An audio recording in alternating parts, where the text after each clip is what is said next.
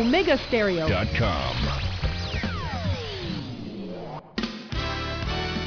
La mejor franja informativa matutina inicia a partir de este momento con un análisis completo del acontecer nacional e internacional. Noticiero Omega Estéreo.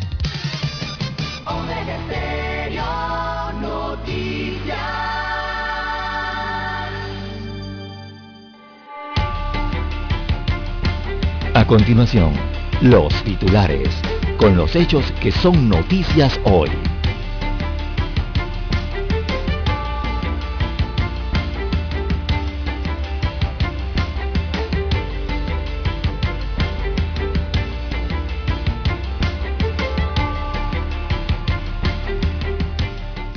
Investigan fincas agropecuarias privadas, piezas claves en el tráfico de drogas. Un estudio de inteligencia preparado por la policía, el Senafrón y el Senan advierten de que fincas privadas dedicadas a la ganadería y agricultura son usadas como escondite de organizaciones criminales. Jorge Luis Quijano dice, la pandemia nos ha dejado muchas enseñanzas y es momento de reinventarnos. También tenemos presidenta de la Corte Suprema de Justicia pide a funcionarios judiciales presentar su declaración de bienes patrimoniales. Eso debe ocurrir entre este lunes 17 y el lunes 31 de enero de 2022. Todos tienen que presentar su declaración. Es una regla que no se estaba ejecutando. Denuncian a proveedor de TESA por supuesta lesión patrimonial.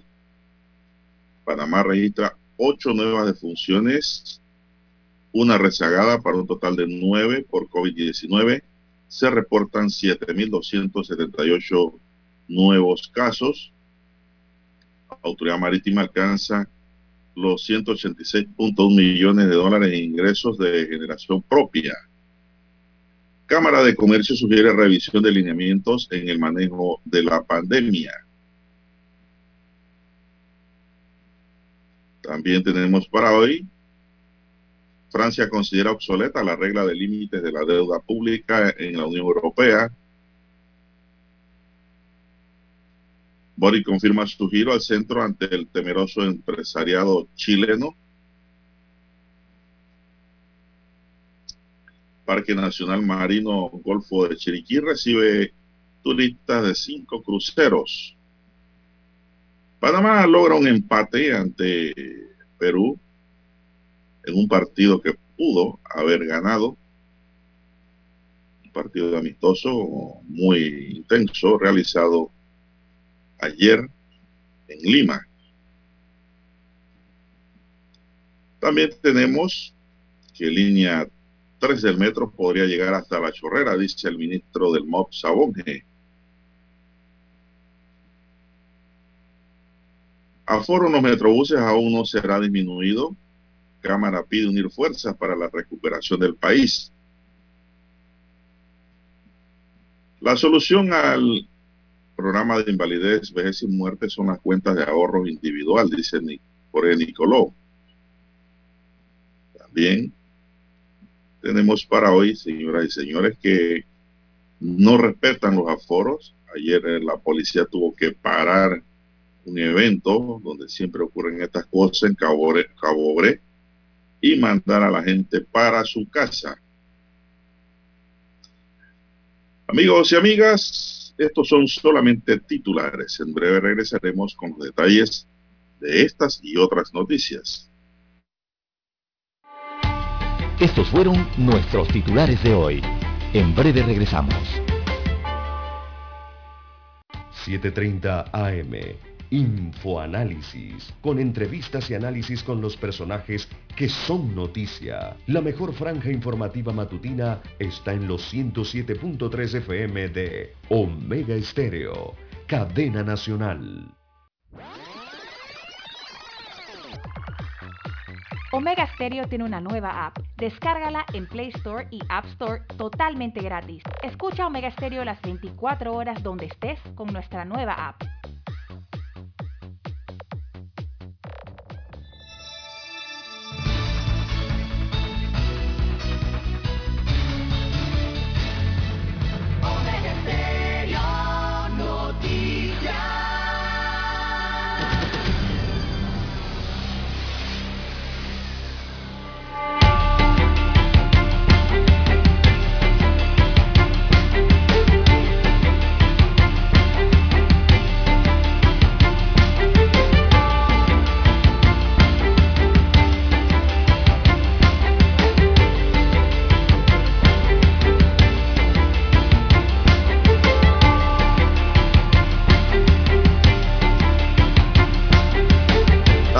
Y amigas, muy buenos días. Hoy es lunes, empezando la semana nuevamente, arrancando el ciclo laboral.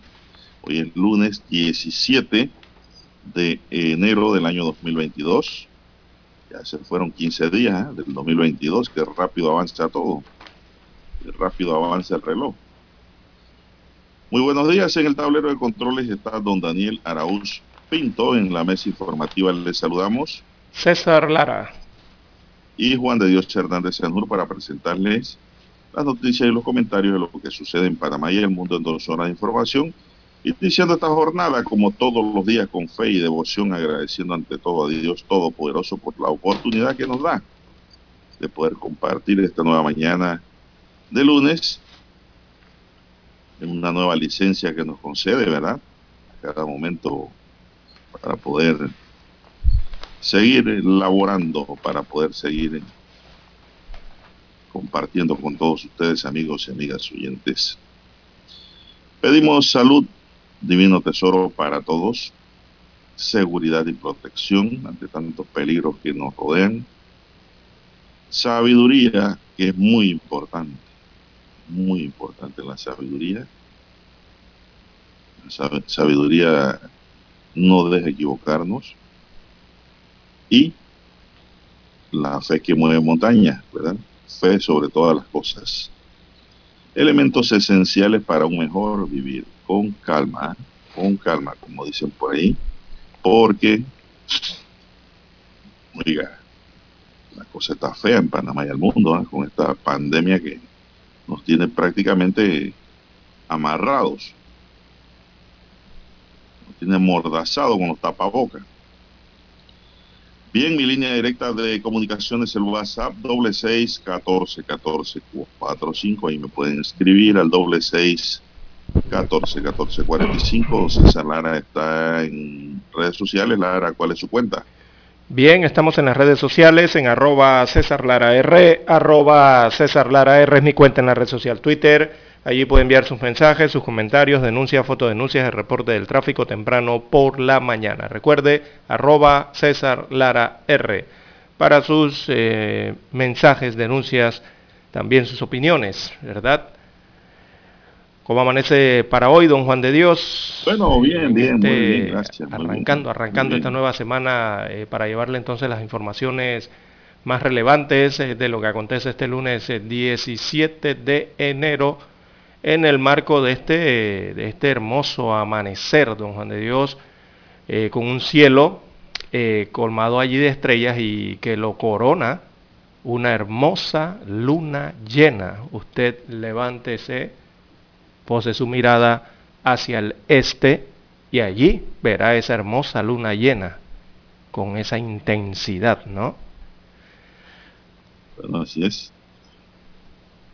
Panamá registró ocho, nuevas defunciones, sí, ocho por COVID-19 y un rezagado para nueve en las últimas 24 horas.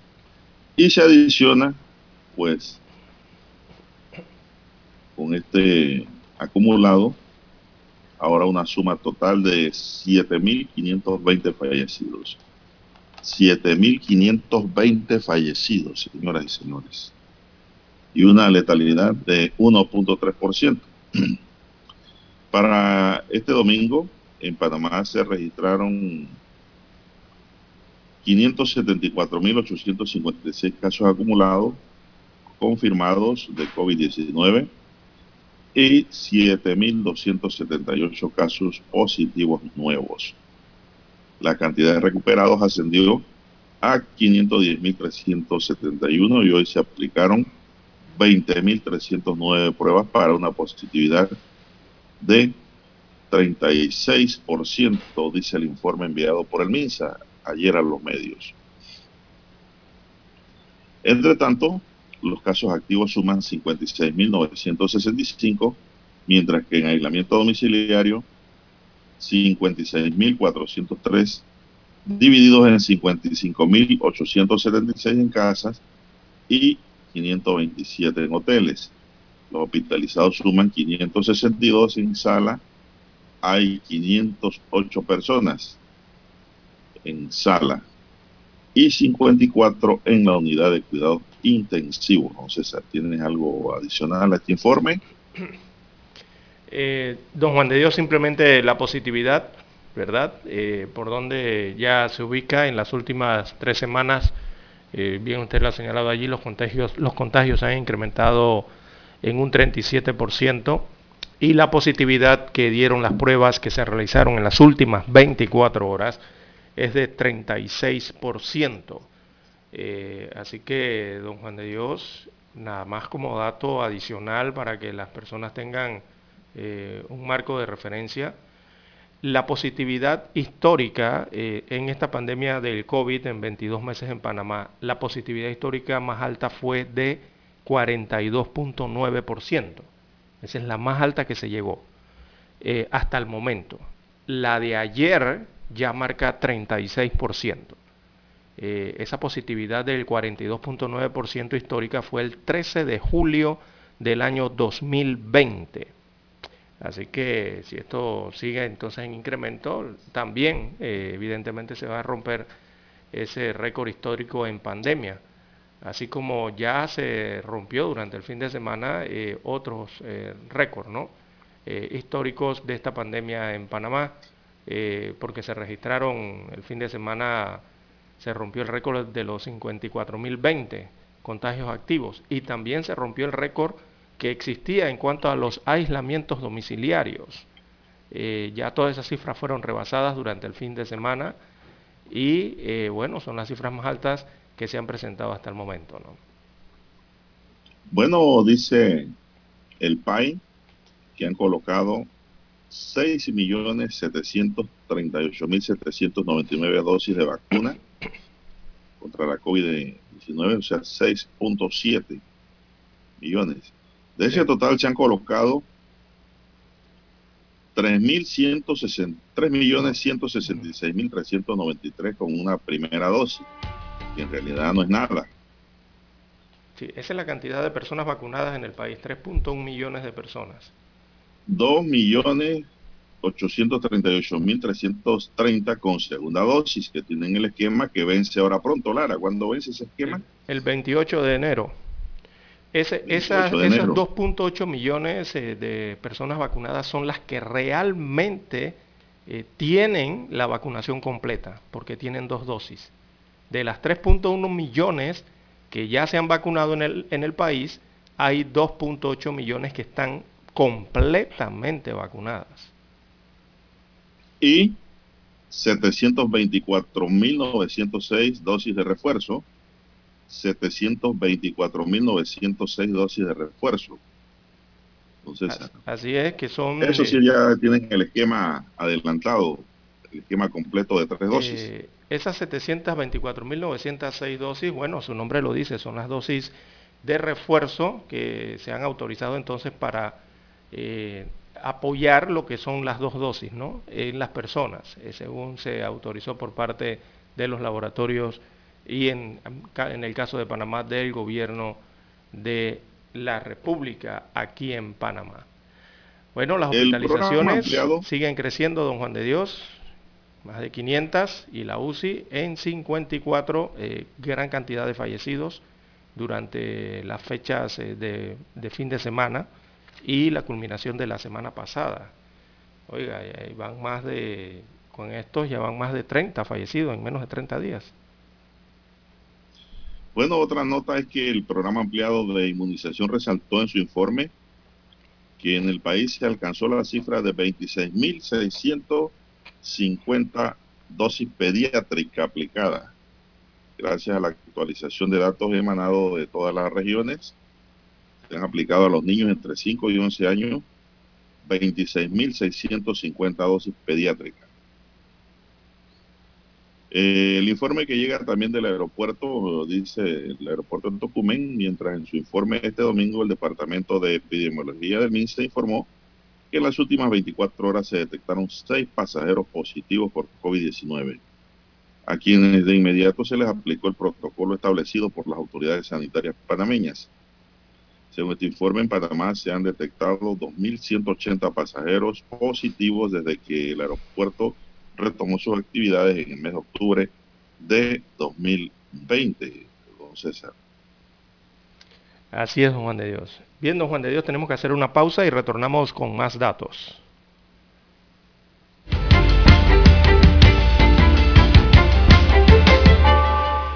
Noticiero Omega Estéreo. La mejor franja informativa matutina está en los 107.3 FM de Omega Estéreo. 5.30 AM. Noticiero Omega Estéreo. Presenta los hechos nacionales e internacionales más relevantes del día. 7.30 AM. Infoanálisis. Con entrevistas y análisis con los personajes que son noticia. De 8 y 30 a 9 y 30 de la mañana. Sin rodeos. Con Álvaro Alvarado. De lunes a viernes por Omega Estéreo.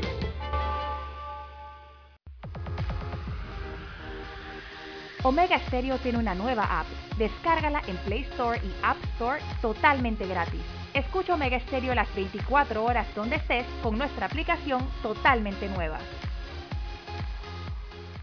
En centrales telefónicas, la casa del teléfono es tu mejor opción. Te asesoramos y ofrecemos buena atención.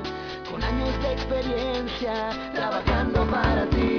La casa del teléfono, ubicados en Via Brasil y lista hermosa. La casa del teléfono, líder de telecomunicaciones. La casa del teléfono,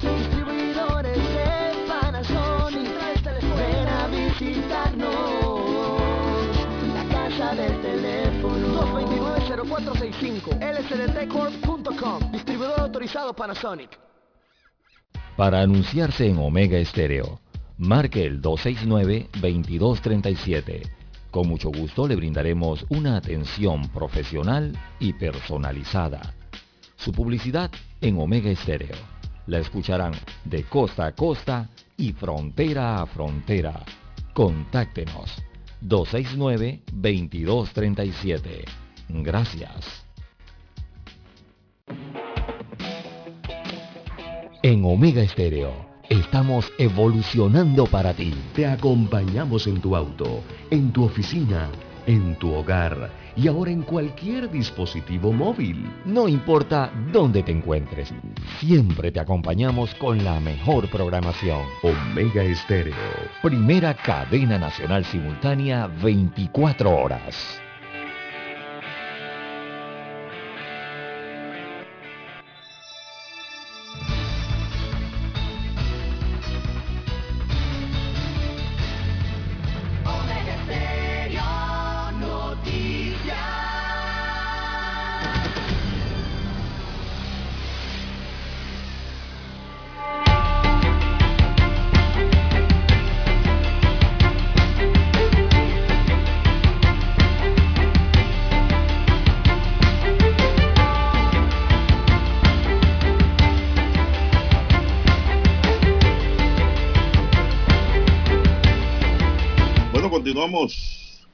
Ya, don César? Bien, tenemos las 5.52 minutos de la mañana en todo el territorio nacional. Don Juan de Dios, usted no estaba en ese parking Omicron, ¿verdad? Del fin de semana. No se fue No, para allá, no, no, para, para el este de la capital, a esa aglomeración que tuvieron que que disolver. Que va, que va. Mucha juventud, muchos muchachos que no tienen conciencia ni madurez, al igual que algunos viejos también, Lara, porque también los hay.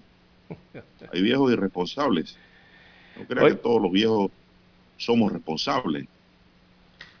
Esto, diga este viejo Lara a todo mayor de 35 años, que ya debe tener juicio, y no la cabeza para el sombrero. De ahí en adelante ya es un viejo, debe sentar cabeza. Pero mire lo que Bueno, pasó ayer. fueron jóvenes, don Juan de Dios. Cuéntenos, no, ahí habían algunos viejos, no creas. También había su par. Bueno, Sí. en este parque multitudinario de, de gente que, bueno, ignoró las medidas de seguridad y, eh, diría yo, irresponsablemente entonces asistía, eh, se dio esta aglomeración en el sector de Panamá Este, aquí en la provincia de Panamá, eh, y fueron desalojados el día de ayer por personal del Ministerio de Salud en los balnearios Cabo Bre y el balneario Oasis. Estos balnearios quedan en el sector de Panamá Este. Así que había unas 5.000 personas incumpliendo las medidas de bioseguridad, por lo que en conjunto con unidades de la Policía Nacional, eh, el MINSA procedió entonces a desalojar el área y a parar la actividad. Los locales no contaban con el permiso de la regional. Además, se encontraron múltiples faltas a los decretos establecidos y las normas de bioseguridad en medio de la pandemia de la COVID-19. Los organizadores de estos balnearios eh, o de estas actividades en Cabo Bre eh, y el balneario Oasis allá en Panamá Este, en el sector de Panamá Este, eh, fueron citados a la sede regional del MINSA y se considera la posibilidad de multas de 5 mil dólares y cierre temporal de los establecimientos que son reincidentes. Sí, porque ya los he escuchado varias veces en esta misma situación. Mientras, eh, ayer también en dos spot bar en David y también en Barú, esto en ambos distritos de la provincia de Chiriquí, también se daba, eh, había otra rumba por allá, Don Juan de Dios, otras actividades organizadas y se alegaba que los asistentes no guardaban distanciamiento, eh, cero eh, mascarillas y tampoco tenían caretas. Así que por allá también estuvo, estuvieron las autoridades sanitarias y las autoridades de seguridad eh, haciendo cumplir entonces las medidas de bioseguridad recomendadas. El problema aquí, don Juan de Dios, es que los organizadores de estos eventos no están cumpliendo con lo que dicen esas medidas de seguridad. No es que le han dicho que no pueden hacer las actividades, sí las pueden realizar, pero cumpliendo las medidas de bioseguridad. Y el problema aquí es que no las están cumpliendo. Bueno, ahí en Capira también pararon una pelea Lara. Mire usted. En la entrada de Capira hay una gallera grande ahí. Y estaba al tope, dice, información. Llegó al MINSA y tuvo que parar eso con la policía. Sí, la, usted sabe que en una gallera la gente sí grita, Lara. Ah, o se quitan la mascarilla. Y se escupen cuando gritan. Sí, y, y, se quitan la mascarilla por varias razones. Uno es eso que usted está diciendo, cuando se está apostando, se está negociando esas apuestas. Dos, porque cuando comienza la pelea de gallos, viene la gritería, ¿no? Eh, cada quien apoyando su gallo. Y tres, porque en esos lugares también se venden bebidas alcohólicas y alimentos. Entonces, múltiples las razones por las cuales se bajan o se quitan la mascarilla, lastimosamente, ¿no? Bueno, la idea no bajarse la mascarilla, Lara. Así es, tratar de utilizarla correctamente. Es que, mire, es que todos los ciudadanos del país, y eso incluye a los propietarios de, de estos tipos de locales y comercios y de este sector de la economía, ¿verdad? De diversión, de ocio, de todas estas, de todas estas actividades deportivas y todo. Eh, yo no sé si es que no han comprendido lo que les han dicho las autoridades de salud y los epidemiólogos y los expertos en COVID. No han entendido que la vía principal de transmisión de esta enfermedad es el aire. Y ya a partir de allí usted tiene que razonar en base a eso, don Juan de Dios, ¿verdad? Las partículas quedan suspendidas en la atmósfera. O sea que toser, estornudar e incluso hablar aumenta el riesgo de infección. Claro, si usted está en un lugar donde hay alguien infectado, ¿verdad? O hay varios infectados.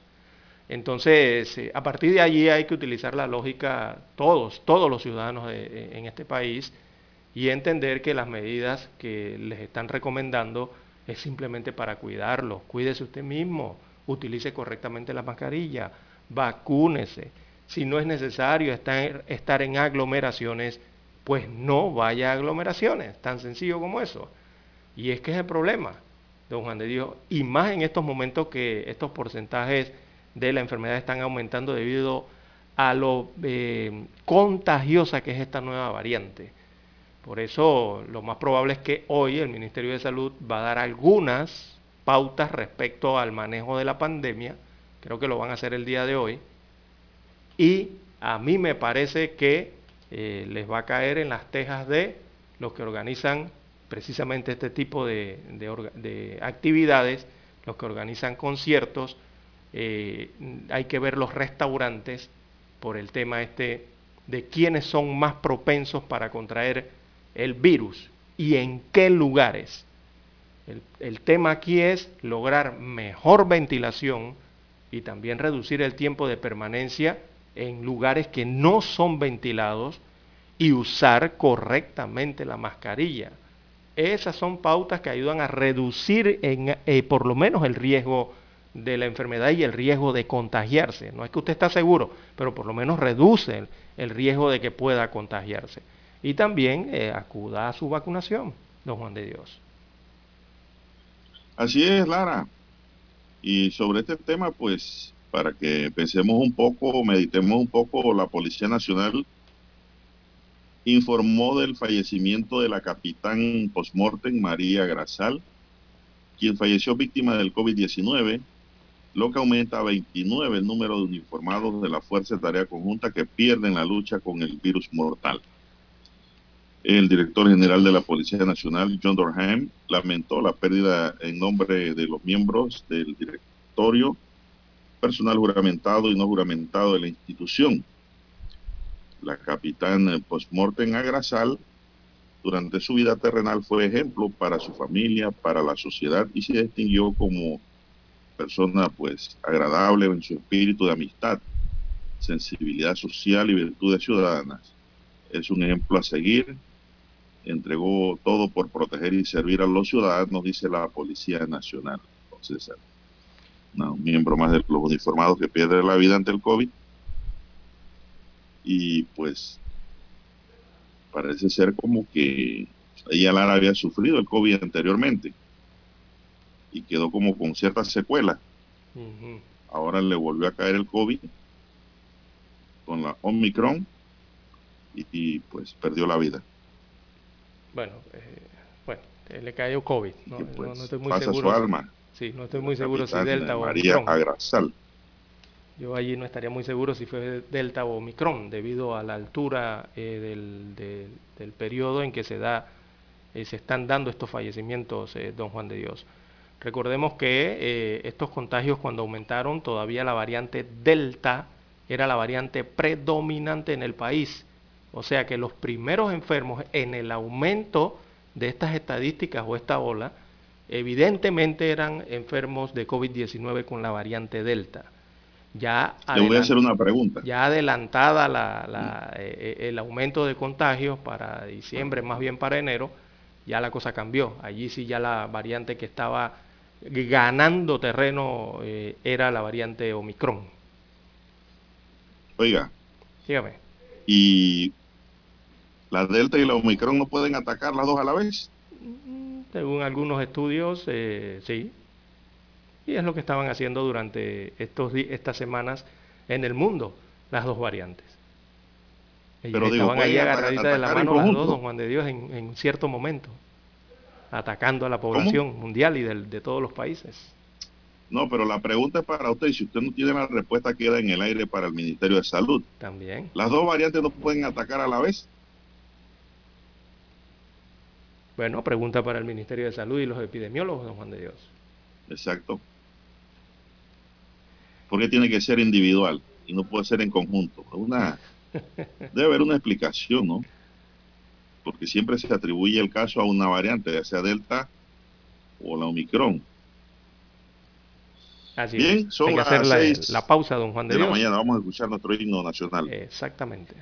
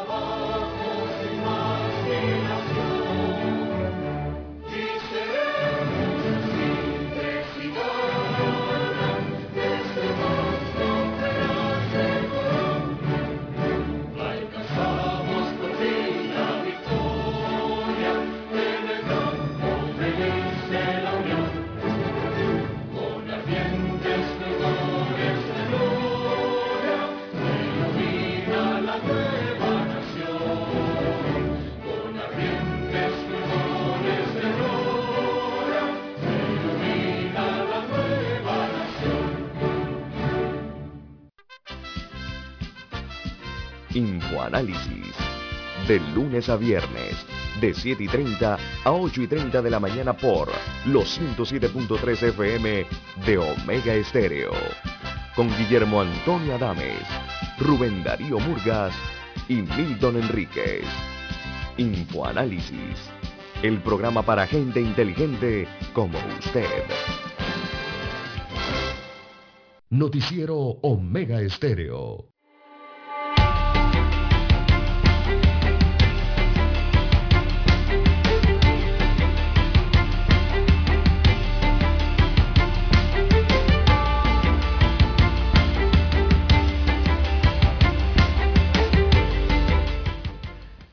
Bien, amigos oyentes, la, retornamos a la sintonía del noticiero Omega Estéreo. Bien, don Juan de Dios, eh, hay más de 300.000 personas aisladas y también en cuarentenas. Es el promedio en base a las estadísticas que manejan las autoridades. Así que con esa cantidad de habitantes en estas condiciones, se estima que hay que cada persona con Omicron, puede haber contagiado entre 5 a 10 personas. Eh, por esto se establece entonces que cada uno pudo haber tenido como promedio unos 5 contactos. Eso entonces lleva a estas cifras eh, altísimas, ¿no? Esto es la explosión de los nuevos contagios o los nuevos casos de COVID-19 en las últimas semanas, que ha traído consigo entonces más personas en aislamiento y más personas en cuarentena y también eh, eh, en, bueno, eh, ambas involucran tener o no la, el virus, ¿no? Lo que esto está poniendo entonces, mm, digamos, en revisión las medidas de restricción de movilidad que están establecidas para los contactos y las personas positivas con COVID-19 eh, 54 mil casos cerró la segunda semana eh, y eran casos que están en aislamiento, o sea, casos activos que están en aislamiento domiciliario, también otros que están en hoteles, otros en hospitales y eh, de los que están en hospitales en sala y en UCI también. Así que la cantidad de casos activos multiplicada por 5 contagios implicaría que 273.840 personas están en cuarentena lo que sumado a esos nuevos contagios indica que 328.608 están aisladas y en cuarentenas, o sea, en la mezcla de ambas. Eduardo Ortega eh, Barría, que es asesor de vacunas del Ministerio de Salud y también secretario de la CENACIT, eh, dijo que varias propuestas están en análisis para reducir el impacto de la cuarentena en el mercado laboral y por ende en la economía del país. El investigador clínico Xavier Sáenz Llorens eh, también señaló que tras la flexibilización o, tras flexibilizarse en el país el tiempo de aislamiento y cuarentena, las autoridades podrían agregar que toda persona eh, bien vacunada y asintomática siga laborando, cumpliendo con las medidas de bioseguridad. Eso está en análisis, está en el tapete, está en la mesa, ¿no? De eh, los que analizan el comportamiento de la pandemia y las decisiones, eh, tanto políticas como sanitarias, que hay que adoptar. Así que así está la situación, don Juan de Dios. Esto, la verdad es que afecta realmente a los empresarios, a los dueños de negocios, de empresas y a los sectores de la economía nacional, porque significa personas que no estarían en sus puestos de trabajo. Muy bien, es un tema que está analizando también la Cámara de Comercio. Sí. Eh, en otra nota, la magistrada presidenta de la Corte Suprema de Justicia, María Eugenia López, pidió a los funcionarios del órgano judicial presentar su declaración jurada de bienes patrimoniales en cumplimiento de la Ley 53 de la carrera judicial. El pedido fue realizado por la magistrada López a través de la circular 7 del 2022 a todo el personal que labora en las dependencias judiciales, administrativas y de la defensa pública, lo que incluyen a magistrados de tribunales superiores y de apelaciones, jueces, secretarios y subsecretarios, directores y subdirectores, coordinadores, defensores públicos, personal de apoyo judicial y, auxiliar especializado, personal de las áreas administrativas de la defensa pública y del Departamento de Asistencia Legal Gratuita para las Víctimas de Delito. Detalla la magistrada en la circular que de conformidad con lo dispuesto en el artículo 200 de la ley 53 de 27 de agosto de 2015 que regula la carrera judicial, las personas que laboran en el órgano judicial están obligadas a presentar a su ingreso y en la primera semana del mes de enero de cada año de labores una declaración jurada de bienes patrimoniales al órgano judicial para lo cual se editaron ya los formularios correspondientes. Recordó que mediante acuerdo 664 de diciembre de 2021 publicado en Gaceta Oficial del 13 de enero de 2022, el Pleno de la Corte Suprema de Justicia adoptó el formulario de declaración jurada de bienes patrimoniales de los servidores públicos. En tal sentido, destaca que en el periodo de comprendido entre el lunes 17 de enero, o sea, hoy, hasta el lunes 31 de enero de 2022, inclusive el personal que labora en las dependencias judiciales, administrativas y de la defensa pública, sin excepción, deberán cumplir con la obligación legal de completar de manera electrónica en su perfil del Sistema Integral de Gestión de Recursos Humanos el formulario de declaración jurada de bienes patrimoniales de los servidores públicos, don César. Bien, don Juan de Dios, las 6.12, 6.12 minutos eh, de la mañana en todo el territorio nacional. La pausa y retornamos.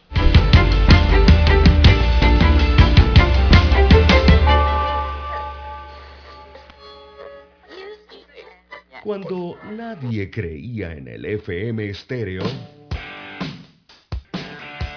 Esta es la nueva generación en radio. Esta es la generación Omega. Construimos el camino que seguirían las demás. Omega Estéreo. 41 años de profesionalismo, evolución e innovación.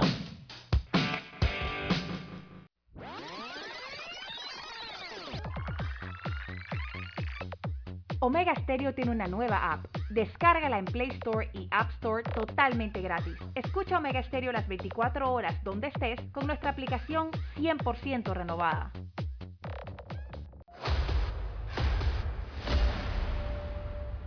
Desde los estudios de Omega Estéreo, establecemos contacto vía satélite con la voz de América. Desde Washington, presentamos el reportaje internacional.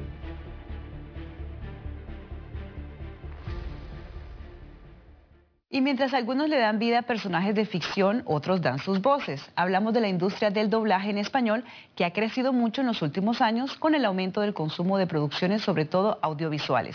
De acuerdo, con el portal Campus Training, los países donde se llevan a cabo doblajes para todo el mercado latinoamericano son México, Colombia, Argentina y Venezuela y Chile. Los doblajes mexicanos han sido calificados como los mejores, puesto que utilizan un español neutro, que no es más que la no utilización de modismos que pueden confundir al espectador hispanohablante.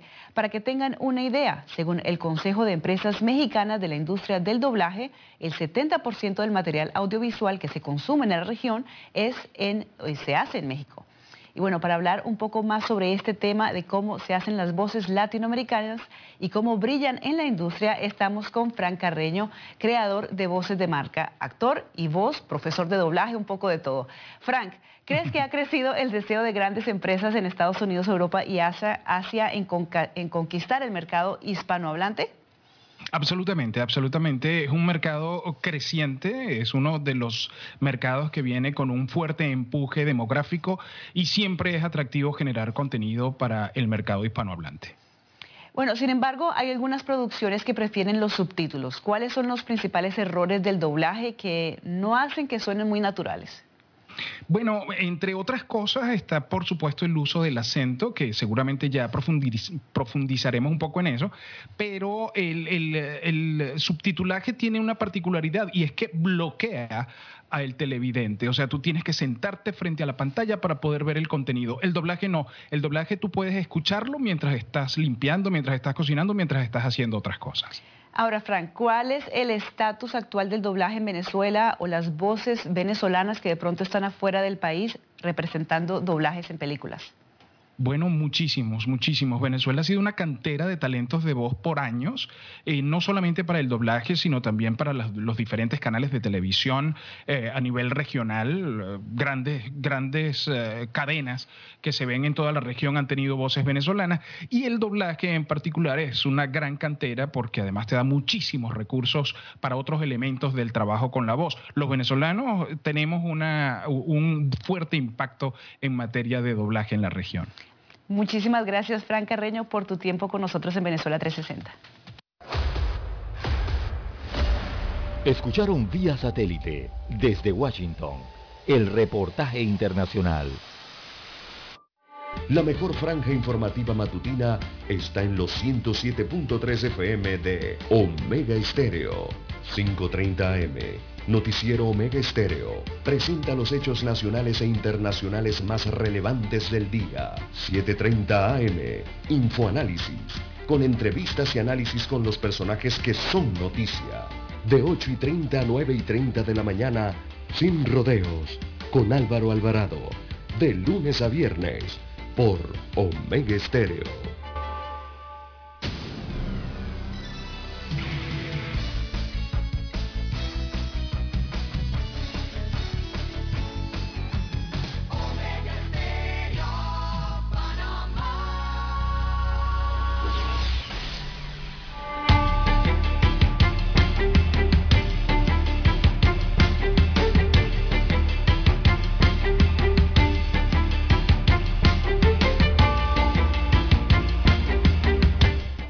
Seguimos. Ya tenemos que son las 6:18 minutos y a esta hora podemos informar que Panamá no perdió la fe ayer y en las últimas instancias del segundo tiempo del partido amistoso de este domingo contra Perú logró el empate por intermedio de Abdiel Ayarza.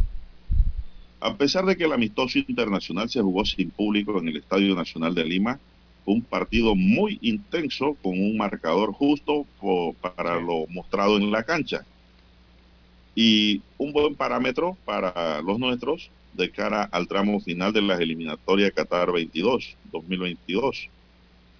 Hay que recordar que tanto Panamá por CONCACAF como Perú por Comebol se encuentran en la zona de repechaje, de modo que para la selección panameña es valioso un empate con una selección sudamericana del nivel de Perú. Sí, que tiene El gol más de que Perú se dio al minuto evidentemente. 37 del primer tiempo, un despiste en defensa de Armando Cooper, un descuido, permitió un ataque rápido de Perú.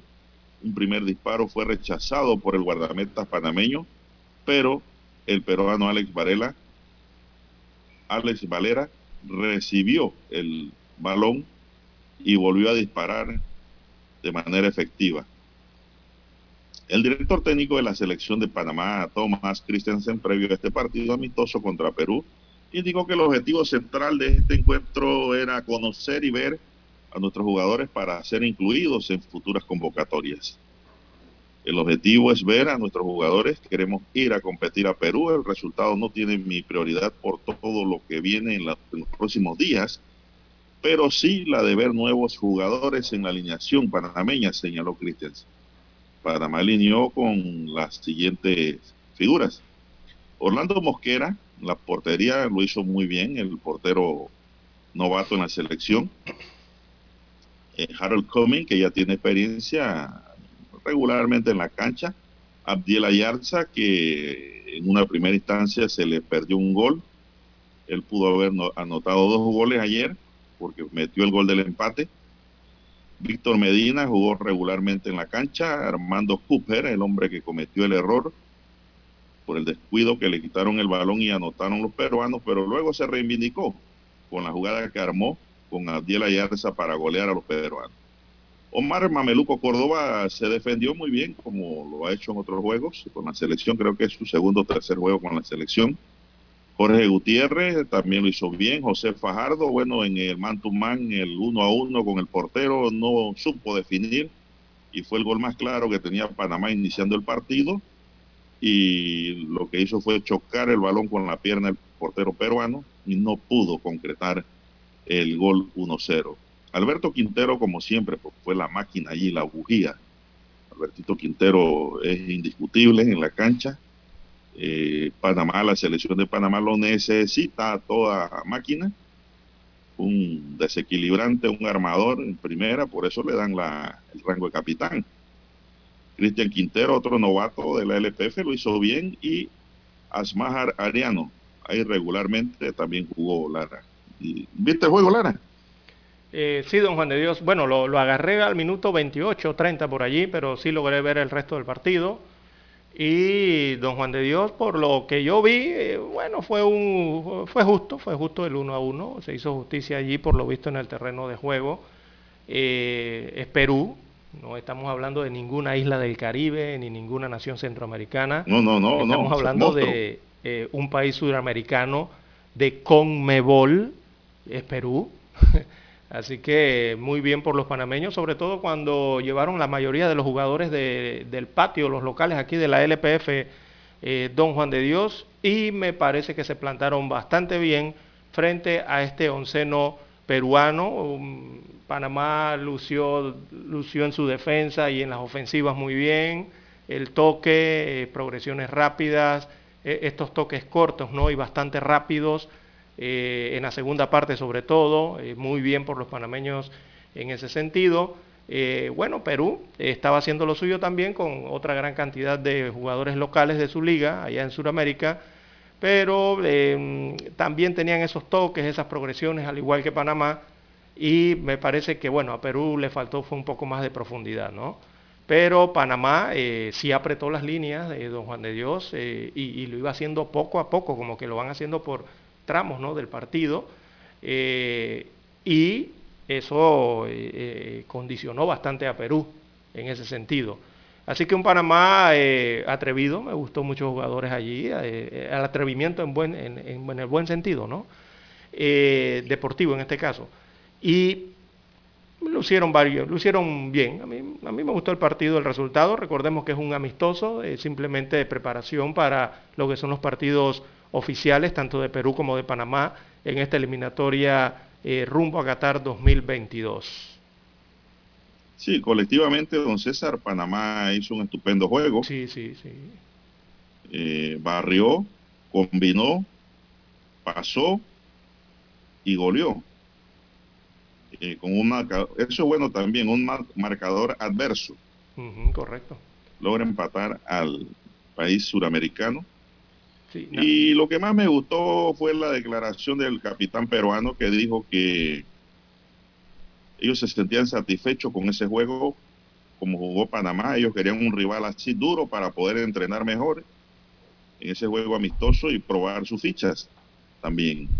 Los peruanos quedaron satisfechos también con el resultado, tomando en cuenta que ellos querían que los presionaran de verdad para ver si tenían la calidad de jugadores que ellos pues tienen en su liga profesionales y que ahora están seleccionados para representar al país suramericano.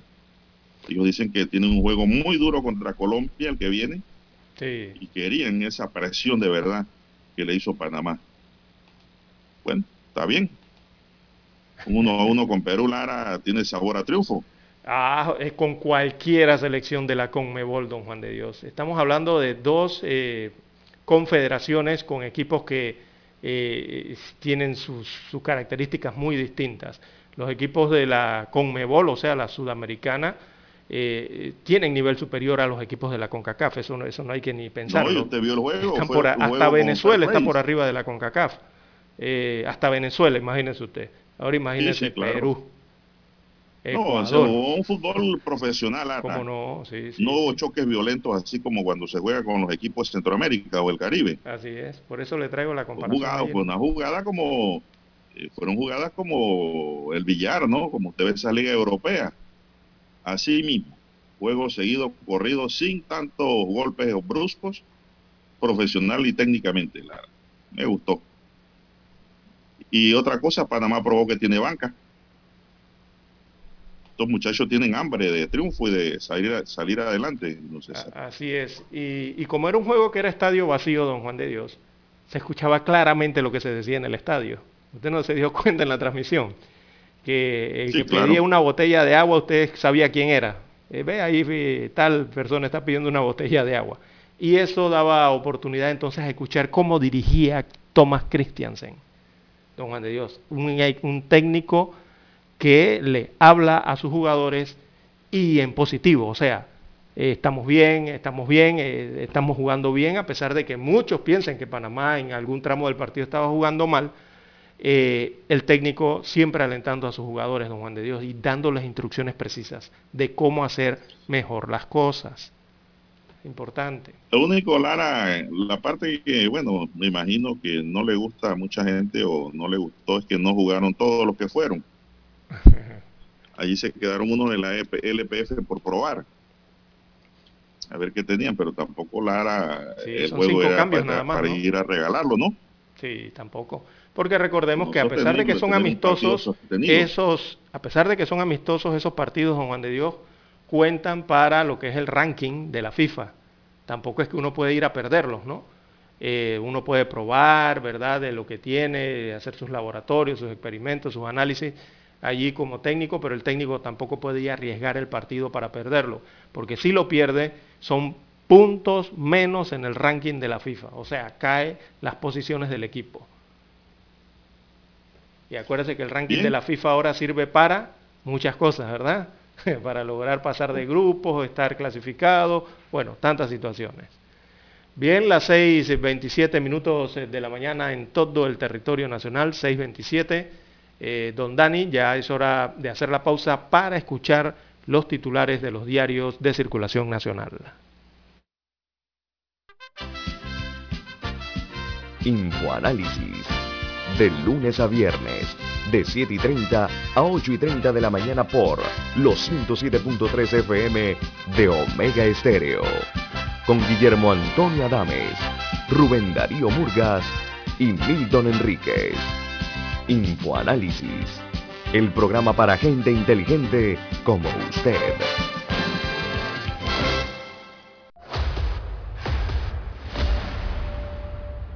Desde los estudios de Omega Estéreo, establecemos contacto vía satélite con la voz de América. Desde Washington, presentamos el reportaje internacional.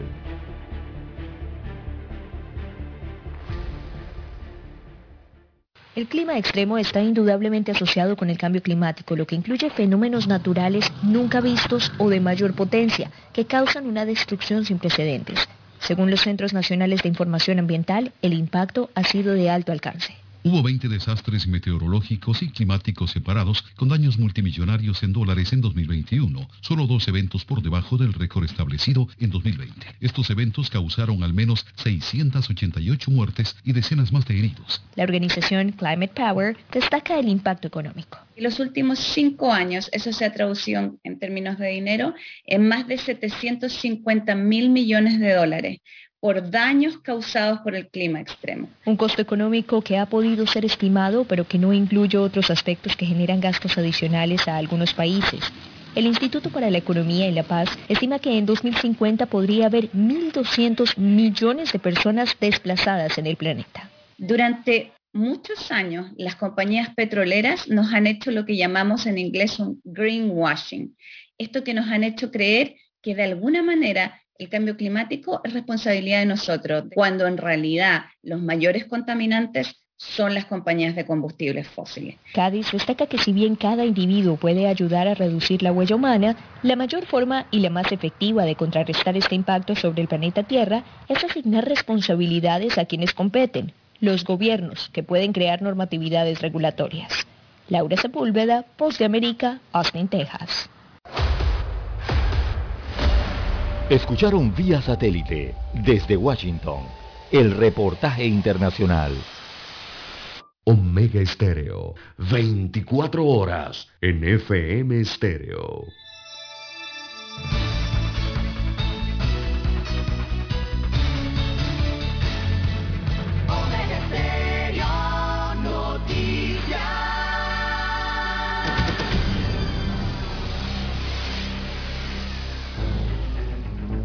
Las noticias impresas en tinta sobre papel. Con ustedes. Escuchando el periódico. Los titulares de las primeras planas de los diarios estándares de circulación en Panamá.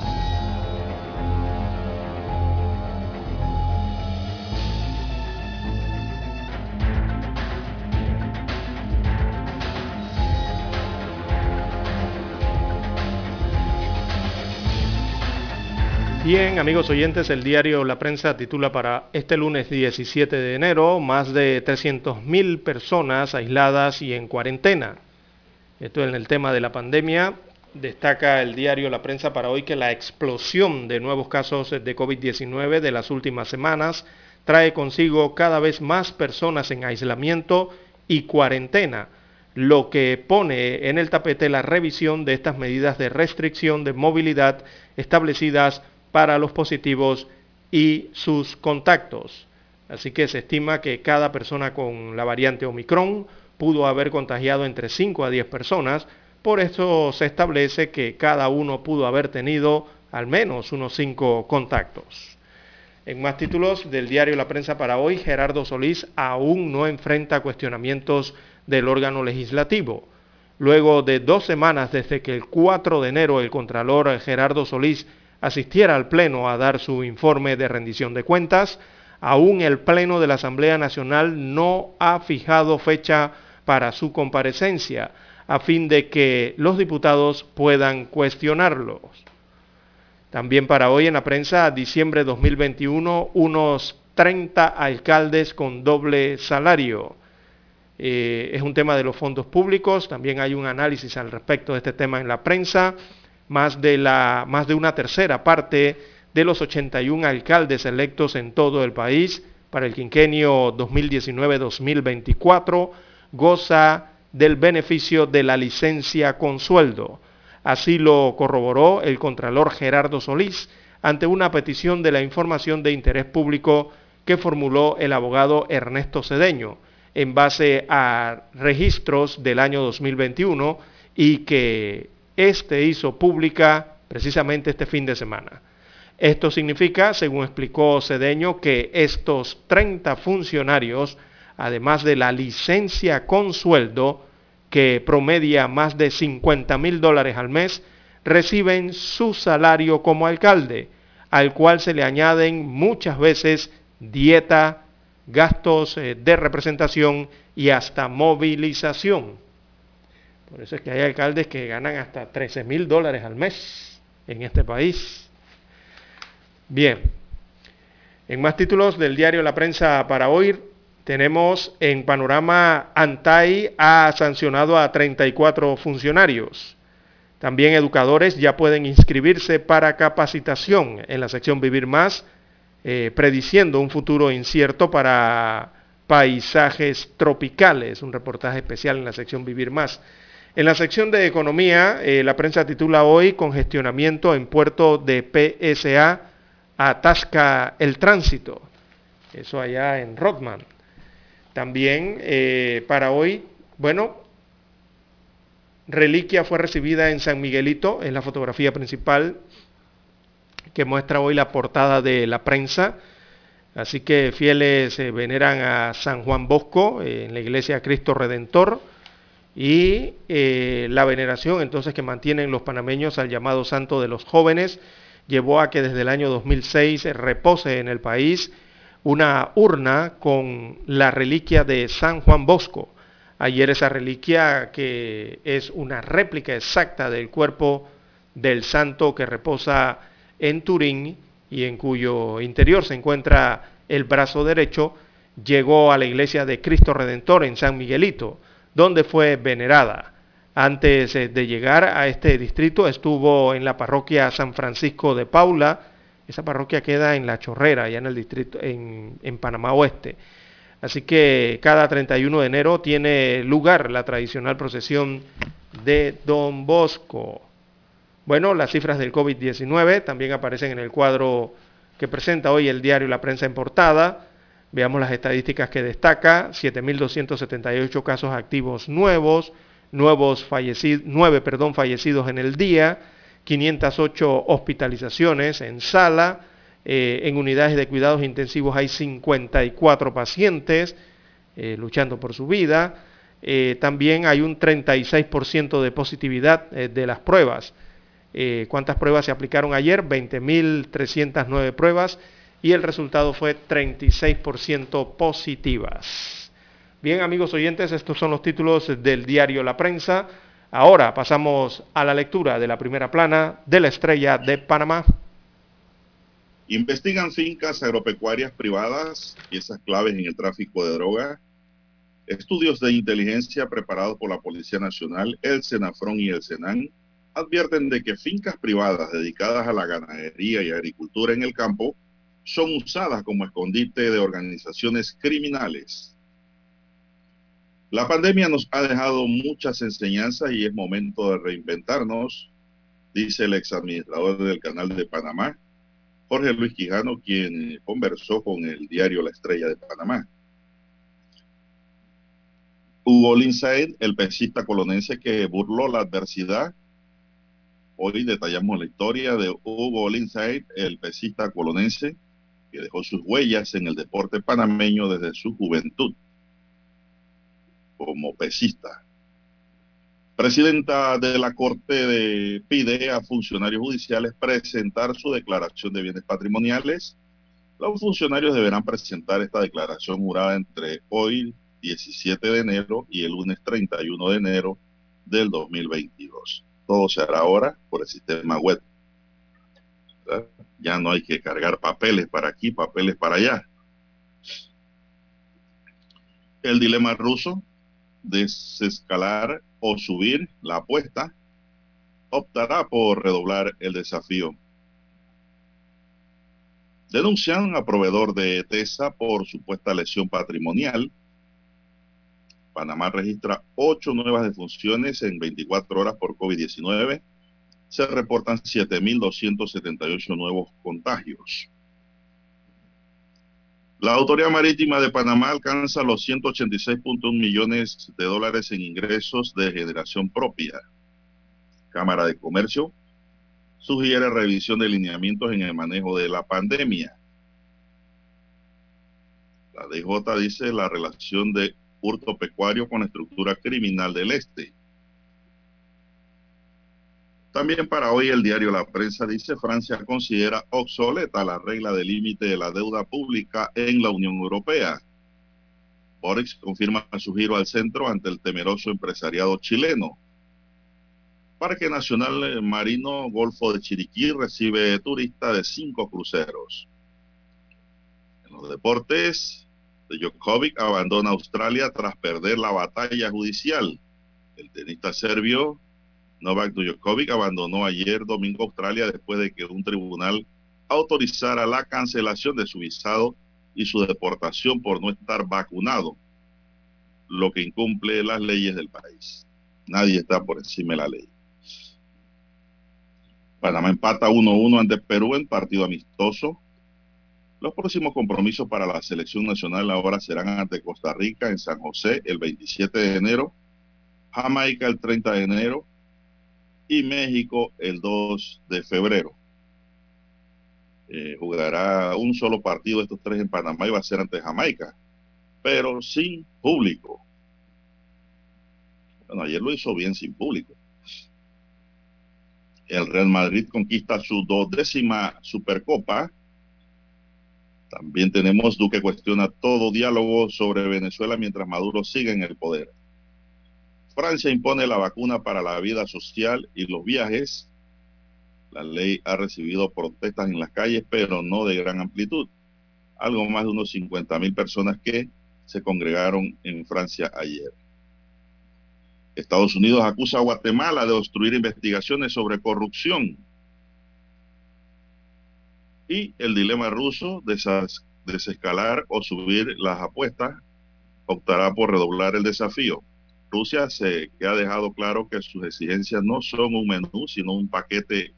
Espera para la próxima semana una supuesta reunión con Estados Unidos a raíz de la demanda que ha, ha, formulado. Amigos y amigas, estos son los titulares del diario La Estrella de Panamá y concluimos así con la lectura de los titulares correspondientes a la fecha. Hasta aquí, escuchando el periódico. Las noticias de primera plana, impresas en tinta sobre papel.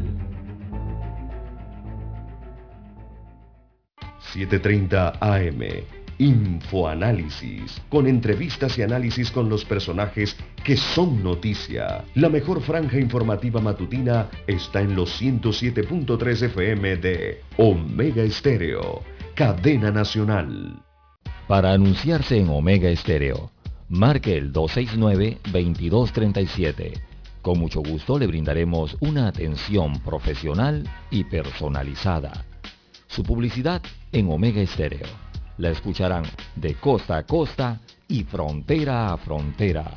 Contáctenos 269-2237. Gracias.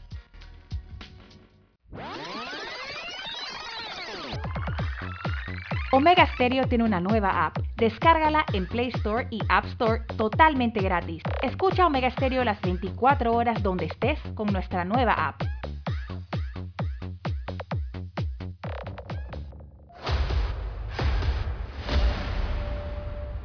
Desde los estudios de Omega Estéreo, establecemos contacto vía satélite con la voz de América.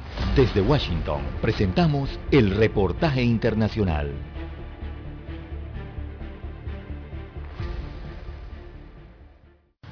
No hay ganadores o perdedores entre los países del mundo a mirar el crecimiento económico durante la pandemia, pero el impacto no ha sido igual para todas las naciones, según el Banco Mundial.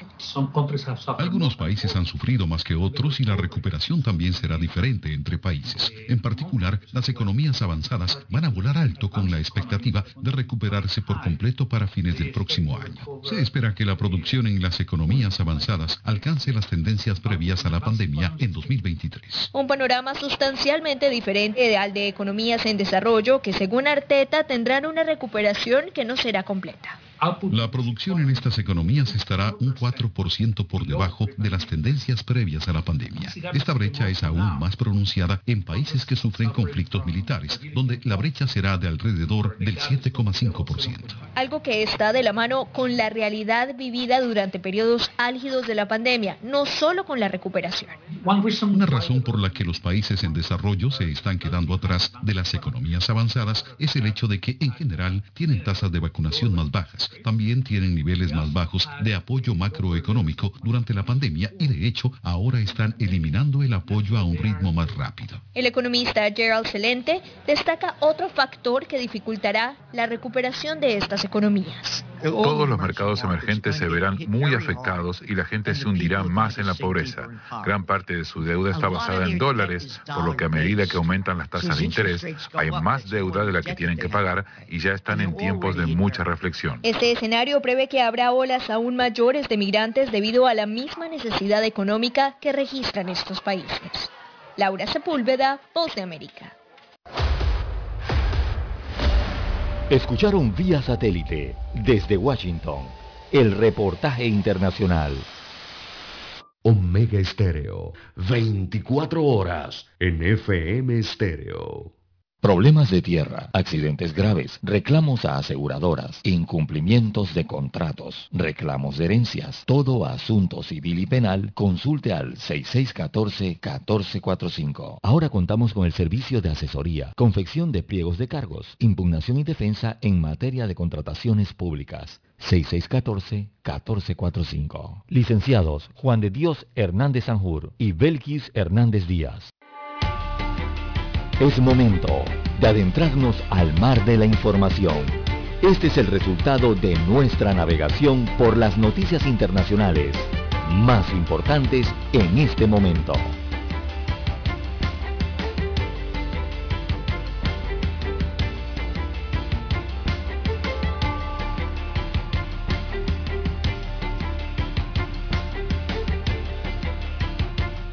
Bien, amigos y amigas, bueno, una nota de última hora aquí que me llega, un accidente de tránsito en el área del ingenio, cerca de la estación del metro de Panamá, en donde un taxi atropella, se pasa al paño contrario y colisiona un vehículo que iba hacia las afueras.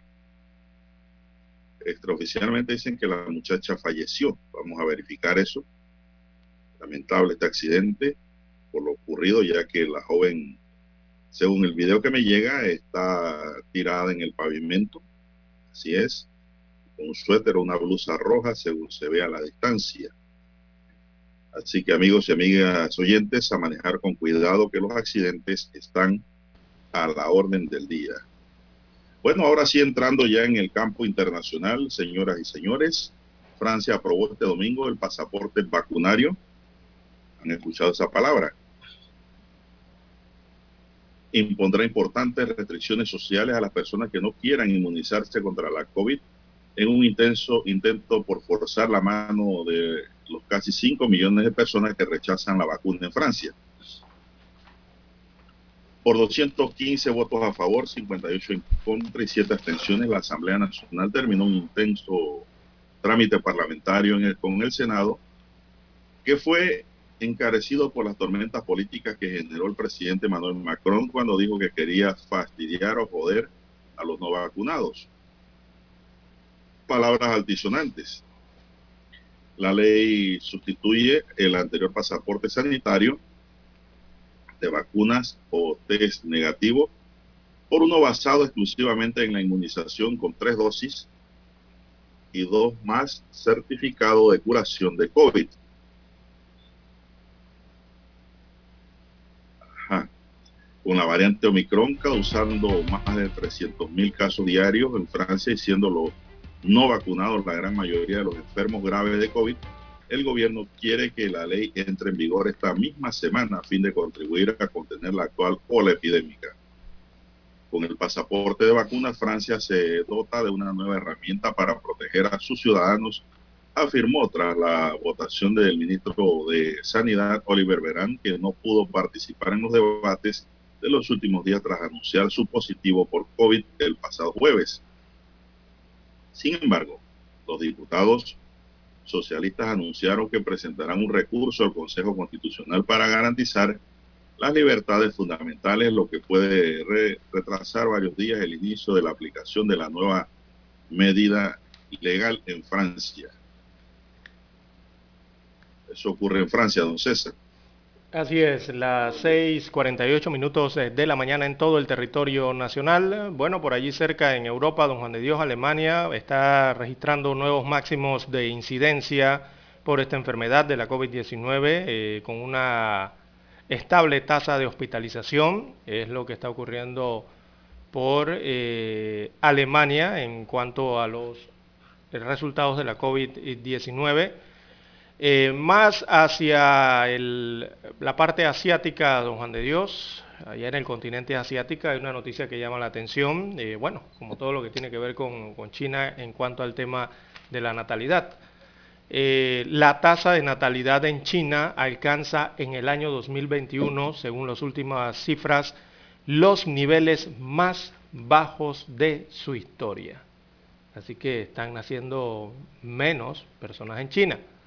Eh, hay menos partos, ¿verdad? En China, eh, ya conocida entonces su política en cuanto a esto de la población en este país asiático.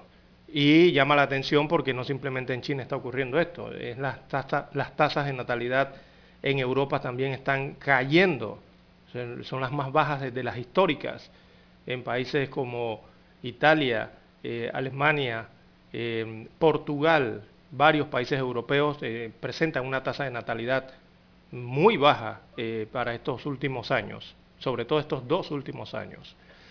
Eh, eso ocurre por Asia, en relación con Europa. Y también, don Juan de Dios, en Europa han detenido en Inglaterra a dos adolescentes por la toma de rehenes en la sinagoga de Estados Unidos de América. Este hecho que ocurrió durante el fin de semana y que gracias a Dios todos los rehenes fueron liberados. Eh, pero eh, detuvieron, según eh, dan a conocer desde Manchester, en Reino Unido, a dos adolescentes como parte de la investigación sobre la toma de rehenes allá en el estado de Texas, ¿verdad? En el condado de Tarande, en, en Texas, Estados Unidos, esta toma de rehenes en esta sinagoga que se dio durante el fin de semana. Bien, eh, en los Estados Unidos también, don Juan de Dios, hay que destacar que hay millones de personas en los Estados Unidos en estos momentos que han tenido que refugiarse de una fuerte tormenta que golpea este país eh, de la parte norte del continente. Y es una fuerte tormenta, de verdad, don Juan de Dios, allá todo está blanco. Así como cuando pasa la nieve, estas tormentas, ¿no? Todo queda blanco, de verdad. Así que millones de estadounidenses se pusieron este domingo a cubierto de esta gran tormenta que golpea con nieve, también con hielo y fuertes vientos el este de ese país y ha causado cortes de energía, trastornos eh, viales, mucho congestionamiento y suspensiones de vuelos. Las aerolíneas se han visto afectadas entonces por esta tormenta que combina esas fuertes nevadas, lluvia helada y fuertes vientos que está impactando el sureste y la costa atlántico eh, de los Estados Unidos eh, antes de dirigirse a Nueva Inglaterra y al sur de Canadá. Es la dirección que lleva esa tormenta que los va a azotar. Así que 2,5 centímetros eh, o una pulgada aproximadamente, no, sí, una pulgada, hasta allá llegó la nieve, entonces que cayó en razón a esa medida por hora en tanto, las gélidas condiciones eh, podrían extenderse hasta el martes, según los meteorólogos en los Estados Unidos eh, de América. Bueno, se ha visto afectado por esta situación. Bueno, Lara y Tonga, un archipiélago polinesio en Oceanía, es un país de solo 105.780 habitantes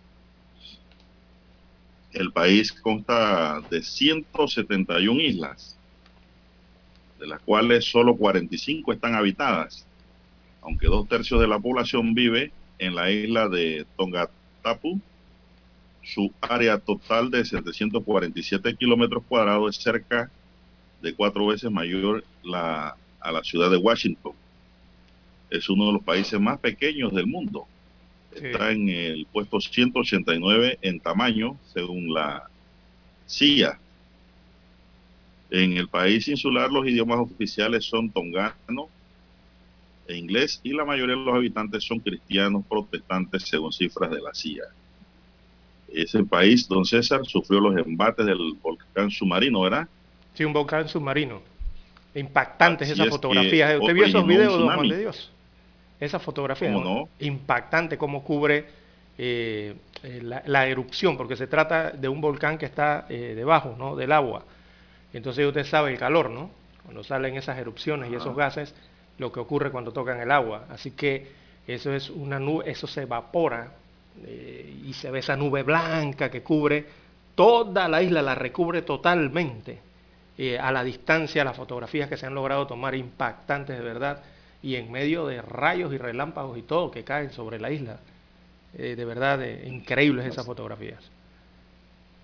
Bueno, la masiva erupción volcánica en Tonga que provocó olas de tsunami el sábado llenó de ceniza las islas del Pacífico Sur, además de interrumpir la electricidad y perjudicar las comunicaciones.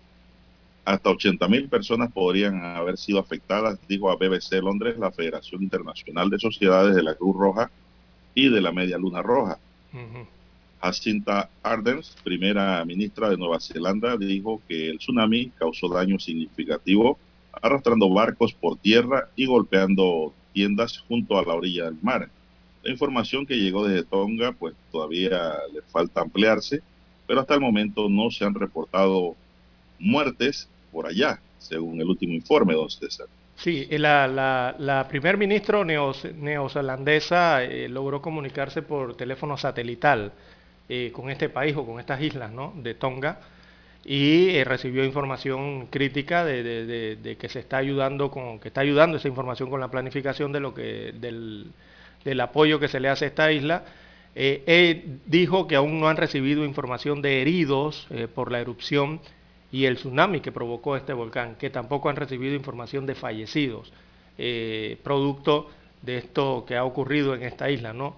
Evidentemente los informes siguen llegando, las telecomunicaciones allá en Tonga se vieron afectadas por esta situación, pero el teléfono satelital logró ayudar a hacer contacto, don Juan de Dios, con este otro país, eh, Nueva Zelanda. Bueno, y el Tonga hizo una nueva erupción, don César. Esa se registró este domingo en la isla Tonga, dos días después de la primera erupción que causó olas de tsunami el sábado en el Océano Pacífico. Exactamente, sí, la erupción de este, de este volcán que, bueno, tiene un nombre eh, peculiar, ¿no? Eh, Junga Tonga Junga Hapai. Sí, se llama ese volcán. Desencadenó poderosa ola en el Pacífico Sur que se temió pudiera tener repercusiones en varios países, entre ellos Chile, Japón y Estados Unidos. La última erupción fue detectada a las 22.10 horas GMT del domingo, según una alerta del Darwin Volcanic Ash Advisor y Centre de Australia. Estados Unidos aconsejó a quienes viven cerca de las costas oeste del país que se alejen de la playa como medida de precaución Sí. ante los oleajes. Sí, mi- mire que en. Chile, eh, en varios países de Sudamérica emitieron alerta de tsunami, entre ellos Chile, que tiene la costa más larga en Sudamérica, eh, por esto de lo que ocurrió en el volcán Tonga, y, y ayer reportaron desde Chile que dos mujeres murieron ahogadas en las playas, eh, y también Perú reportó muertes de ahogados en las playas, precisamente por los oleajes anómalos que se han producido en las últimas horas debido a ese tsunami que generó este volcán en Tonga. Eh, por eso hay que tener cuidado ¿no? en, el área pacífico, de todo el lateral continental, desde el sur. eh, bueno, Centroamérica está un poco más, más oculto, ¿no? como si fuera una bahía, pero de todas maneras hay que tener la precaución, don Juan de Dios, y allá en los Estados Unidos, México y Canadá. Bueno, esta es la situación, don César, que está viviendo con este volcán marino, que ha sorprendido, pues, a- al mundo, por decirlo de esa manera. Porque son volcanes que no se ven, don César. Exacto. Uno ve las islas tan pacíficas, ¿no? Tan turísticas y está todo esto, pero bueno, ellos están dentro de, formaciones, de, de- de- de sectores Bueno, geológicos eh, volcánicos. de pronto nace una nueva isla. También se dan casos. Así Sí, es. así nacen las islas también. Así mismo es, don Juan de Dios. erupciones volcánicas submarinas es una de las formas en que se originan las islas. Sí, Fiji, Vanuatu, Samoa, todas estas islas que están eh, allí y que son otras naciones vecinas, entonces a- en el Pacífico, a Tonga también eh, registraron esos embates de las olas hasta de, el- la- en Fiji la calcularon en 2.5 metros de altura esas olas tras eh, el- el- la erupción de este volcán en Tonga. Eh, y todas ellas mantienen entonces esos avisos en caso de emergencia eh, sobre las áreas eh, costeras, ¿no?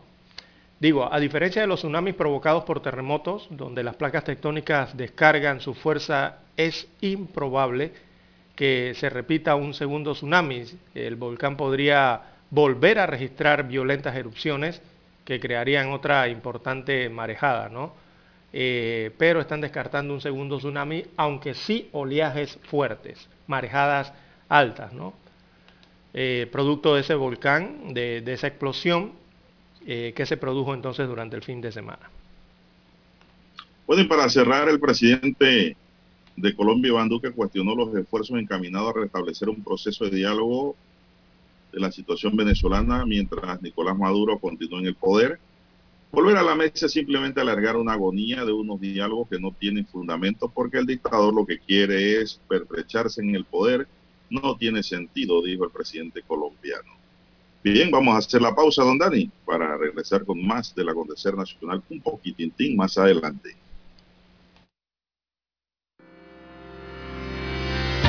Esta es la hora. 7 AM. 7 horas.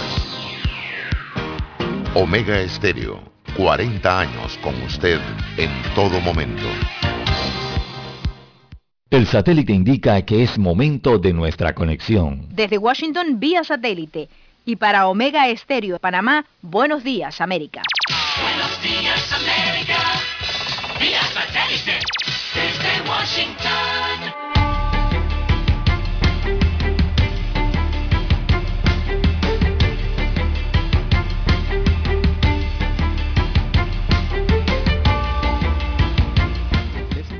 John F. Burnett. Han pasado 20 años desde que los primeros prisioneros de la guerra contra el terrorismo llegaron al centro de detención militar estadounidense en la bahía de Guantánamo, en Cuba. Al menos 800 personas han estado detenidas allí durante las últimas dos décadas, la gran mayoría de las cuales nunca fueron acusadas formalmente de ningún delito. Mansur Adaifi, un ex detenido que ha dedicado su vida a cerrar la prisión, conversó con la voz de América y dijo,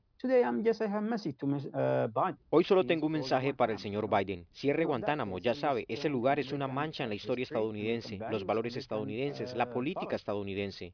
Científicos estadounidenses revelan un informe resaltando que el 2021 fue el sexto año más cálido registrado en el mundo. Héctor Contreras tiene los detalles. 2020 fue el sexto año más caluroso del que se tenga registro y la última década ha sido la más cálida desde que se empezaron a hacer estas mediciones en 1880, según datos recopilados por la NASA y la Administración Oceánica y Atmosférica de Estados Unidos, la NOAA. Este incremento en la temperatura del planeta ha hecho que en los últimos ocho años sean los más cálidos y que los fenómenos climáticos se sientan con mayor fuerza. Por ejemplo, calor extremo en el Pacífico estadounidense, la intensa temporada de huracanes en el Caribe o las inundaciones en Alemania y China, lo que demuestra que ya estamos viviendo el cambio climático.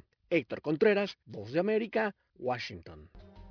Miembros de organizaciones que siguen de cerca la crisis migratoria de Venezuela estiman que si el presidente Nicolás Maduro continúa en el poder, la cifra de migrantes venezolanos podría llegar a 7 millones este año. Carolina Alcalde tiene los detalles. De acuerdo con la Oficina de la Organización de Naciones Unidas para los Refugiados, Venezuela ocupa el segundo lugar de personas desplazadas y la situación podría empeorar este año si persiste la crisis humanitaria compleja que atraviesa el país, como expone David Smolansky, comisionado de la Secretaría General de la Organización de Estados Americanos para la crisis de migrantes y refugiados venezolanos. La proyección que estamos haciendo es que de mantenerse o de profundizarse la crisis que ha habido en Venezuela en los últimos años, un millón de venezolanos más se vean forzados. Carolina, alcalde Voz de América. Caracas.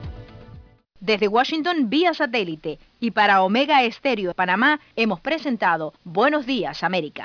Buenos días América, vía satélite desde Washington.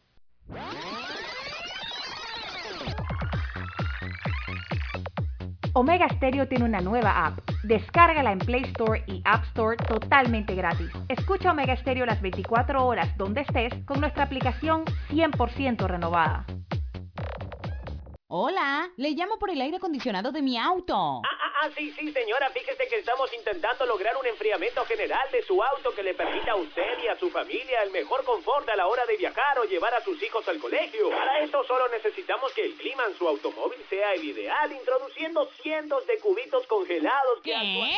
Solo en Refricentro Nordic podrás hablar con especialistas en aire acondicionado, especialistas en el clima de tu auto. Calle principal El Ingenio, Avenida La Paz, edificio Nordic 102. Consultas al teléfono 393-2244. Omega Stereo Noticias.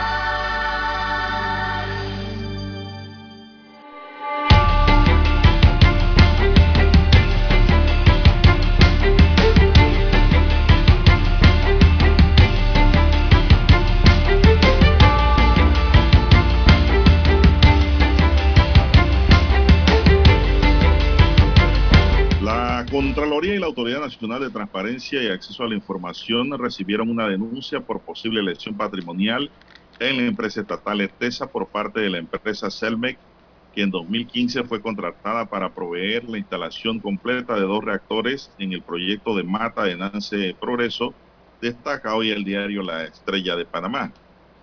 La empresa Celmec S.A., representada por el empresario Ernesto Richard View, fue beneficiada con una compra para el reemplazo e instalación de dos nuevos reactores de 34.5 kilovatios y el reemplazo de interruptores de potencia de 34.5 kilovatios en el proyecto Mata de Nance Progreso.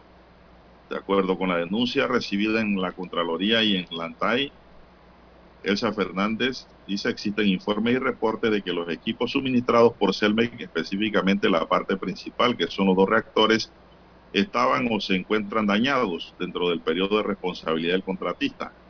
El problema representaría una grave lesión patrimonial para el Estado dentro de lo que es la empresa estatal ETESA, ya que el contrato dado a la empresa Celmec S.A. sobrepasa los 1.5 millones de dólares, sostiene la denuncia a la cual tuvo acceso la estrella de Panamá.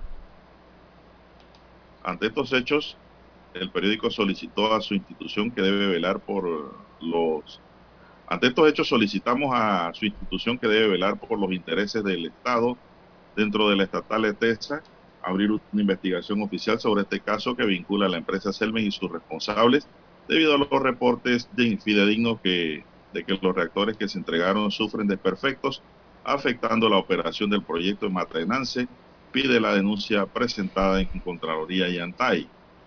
La denuncia también menciona otra posible irregularidad en donde Selmec terminó cobrando intereses y finanzas de TESA por medio de un proceso judicial que califican de atípico. Aprovechamos esta denuncia de posible lesión patrimonial contra TESA para pedir que se añada a la investigación un pago de 5.242.057 dólares a favor de Selmec, el cual se refrendó en los últimos meses de la administración de Gilberto Ferrari en ETESA, sostiene la misma denuncia. Bueno, y ahora van a investigar contra Loria y Antay. Todavía no ha entrado el Ministerio Público.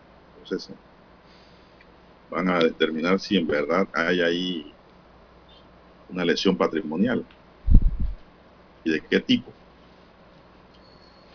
Son las 7, 7 minutos, señores y señores. Señoras y señores, los que quieren ampliar esta noticia pueden buscarlo en el diario La Estrella de Panamá. La noticia es extensa. Así es. Bien, don Juan, Bien, de, Dios, eh, más eh, informaciones, informaciones para la mañana, para de, hoy. de hoy. Tenemos, tenemos que, ahora sí, tenemos que, eh, oiga, no se va a construir eh, la morgue por falta de presupuesto estas morgues que tanto se hablaba en años anteriores, las infraestructuras. Así que los planes de desarrollo de infraestructura del Instituto de Medicina Legal y Ciencias Forenses se han reducido al mínimo hasta el 2024. Esta es la posición del director general de esta entidad, José Vicente Pachara. Así que el funcionario aclara que el mayor recorte presupuestario a la institución para el presente año fiscal 2022 ha afectado todas las inversiones y allí era donde se, iban a construir las morgues. Así que una de estas es el proyecto de construcción de la nueva morgue judicial de la capital panameña y con ello la adquisición de tecnología también para estos casos de investigación. Bueno, eh, le han recortado el presupuesto al, al IMELEF, y eh, no realizará varios de sus proyectos, entre los principales el que destacaba era la construcción de la morgue judicial, don Juan de Dios. Una problemática que enfrenta, se enfrenta desde hace varios años en Panamá debido a que no tienen capacidad eh, ya las morgues en nuestro país. Bueno, el ministro de Obras Públicas, Rafael Sabonge, dejó abierta la posibilidad de que la línea 3 del metro sea construida hasta el distrito de La Chorrera. Dijo que se está evaluando, son cuatro kilómetros adicionales, por supuesto que existe la posibilidad y además está planificado, afirmó el ministro. Hasta ahora, según lo aprobado, la línea 3 debe iniciar en Albrook y recorrerá a Raiján hasta llegar a Ciudad del Futuro y tiene 24.5 kilómetros y 14 estaciones, pero se mantiene en estudio la posible ampliación hasta el mismo corazón de la chorrera. ¿Con qué plata, don Juan de Dios? De obras públicas. Dígame. ¿Con qué dinero si la mayoría de las instituciones lo que se están quejando de falta de presupuestos y recortes para hacer sus inversiones? Yo creo que va a llegar hasta donde estaba planificado inicialmente el metro línea 3. A futuro quizás sí, veamos una extensión. Bueno, si eso fue lo que dijo el ministro. Que primero hay que hacer la, primera la primera fase. Pero no se descarten dejar eso amarrado ya, Lara. O iniciado cuando eh, termine su periodo nitocortizo. Pero es una necesidad, Lara, que se va a tener que dar, quiera o no quiera. Sí, claro. Eh, si este gobierno no la concluye hasta Chorrera, el mismo corazón de Chorrera, lo va a tener que hacer el gobierno del 2024. Eh, estos distritos de Arrején y Chorrera están superpoblados. Hay una explosión demográfica inmensa para esa área. Son las 7:10 minutos. Las 7, 10 minutos de la mañana en todo el territorio nacional. Por Coclé, Don Juan de Dios, eh, bueno, para el día de hoy en el Aeropuerto Internacional Scarlett Martínez, allá de Río Hato, en Antón, eh, se van a estar recibiendo dos vuelos desde Toronto, Canadá. Eh, dos aviones aterrizan el día de hoy allí, 1 y 30 y 2 de la tarde. Serán las llegadas de estas aeronaves que transportan turistas, ¿no? para el área de la Riviera Pacífica, o sea, las playas allí de Farallón, Santa Clara y las playas de esta, entre Panamá Oeste y Coclé. estarán llegando estos vuelos. Eh, hay que hacer una acotación también en cuanto a estos vuelos charter que realizan dos aerolíneas canadienses hacia Panamá. Lo más probable es que el día de hoy una de esas aerolíneas estará dando un comunicado respecto a sus vuelos eh, hacia Río Hato. Eh, lo más probable es que van a anunciar la cancelación por un periodo determinado de vuelos hacia Río Hato, una de las aerolíneas. Eh, esto evidentemente debido a la pandemia que hay de COVID en el mundo, que afecta también a Canadá y que afecta también a Panamá. Así que lo más probable es que van a anunciar hoy suspensiones de vuelos eh, temporales por alrededor de unos 30 días, según las fuentes, 30 a 36 días, eh, a partir de esta semana. Y posteriormente retomarán entonces las, la operación ¿no? de, estos, de estos vuelos específicamente en una de las compañías aéreas. Eh, recordemos que esto es importante, digo, al final de la historia, don Juan de Dios, esta es una mala noticia, de, de, confirmar, de terminarla de confirmar hoy el comunicado que llegará a nivel internacional, porque precisamente la llegada de turistas en estos vuelos es el principal motor de reactivación de eh, este sector de hoteles, restaurantes, del área turística, en la costa coclesana, allí en Antón. Este es uno de los puntos también importantes ¿no? para esa reactivación de la economía, sumado a lo que ya visitan los locales a estas áreas. Bien, las 7.12, 7.12 minutos eh, de la mañana, hay que hacer una pausa y retornamos.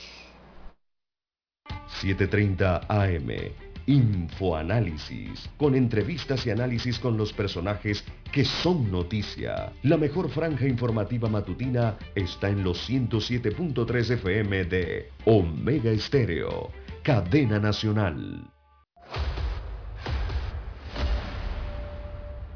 Desde los estudios de Omega Estéreo, establecemos contacto vía satélite con la voz de América.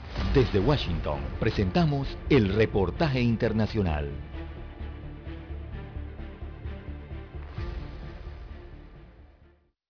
Como si la rápida expansión de Omicron no fuera suficiente, la aparición de la coronagripe o el contagio simultáneo de COVID-19 e influenza en un mismo paciente representa un nuevo escenario para las autoridades sanitarias. Los especialistas aclaran que no se trata de una nueva variante. Eh, son dos diferentes virus um, que está atacando la persona. Um, si la persona tiene la vacuna del flu y de COVID, uh, no le va a dar fuerte, uh, pero es una combinación no es un nuevo variante, no es un nuevo virus. Los reportes recientes indican que si bien ya se han presentado varios casos en varios países, no refieren pacientes en estado grave. La doble vacunación parece ser el elemento decisivo para evitar desenlaces severos. Los expertos en salud señalan que en Estados Unidos hay vacunas de sobra para inmunizar a quienes lo necesiten contra el COVID y contra la influenza y de hecho recomiendan aplicarse ambas vacunas al mismo tiempo. En estos momentos no tenemos ninguna preocupación en cuanto a, nuestra capacidad de, vacunar a, a, nuestra comunidad porque, porque realmente la, demanda que existe está muy por debajo de la capacidad que nosotros tenemos en estos momentos. Los síntomas más comunes de la coinfección de COVID e influenza son similares a los de un resfriado fuerte e incluyen dolor de cabeza, fiebre, dolor de garganta, decaimiento extremo y en algunos casos infección en los oídos. Precisamente por la similitud de estos síntomas con los de un resfriado común, los especialistas recomiendan hacerse la prueba de COVID y de la influenza la primera señal de la enfermedad. Adriana Arevalo, Voz de América, Las Vegas. Escucharon vía satélite desde Washington el reportaje internacional. Para anunciarse en Omega Estéreo, marque el 269-2237. Con mucho gusto le brindaremos una atención profesional y personalizada. Su publicidad en Omega Estéreo. La escucharán de costa a costa y frontera a frontera. Contáctenos 269-2237. Gracias. Problemas de tierra, accidentes graves, reclamos a aseguradoras, incumplimientos de contratos, reclamos de herencias, todo asunto civil y penal, consulte al 6614-1445. Ahora contamos con el servicio de asesoría, confección de pliegos de cargos, impugnación y defensa en materia de contrataciones públicas. 6614-1445. Licenciados Juan de Dios Hernández Sanjur y Belkis Hernández Díaz. Omega Stereo tiene una nueva app. Descárgala en Play Store y App Store totalmente gratis. Escucha Omega Stereo las 24 horas donde estés con nuestra aplicación totalmente nueva.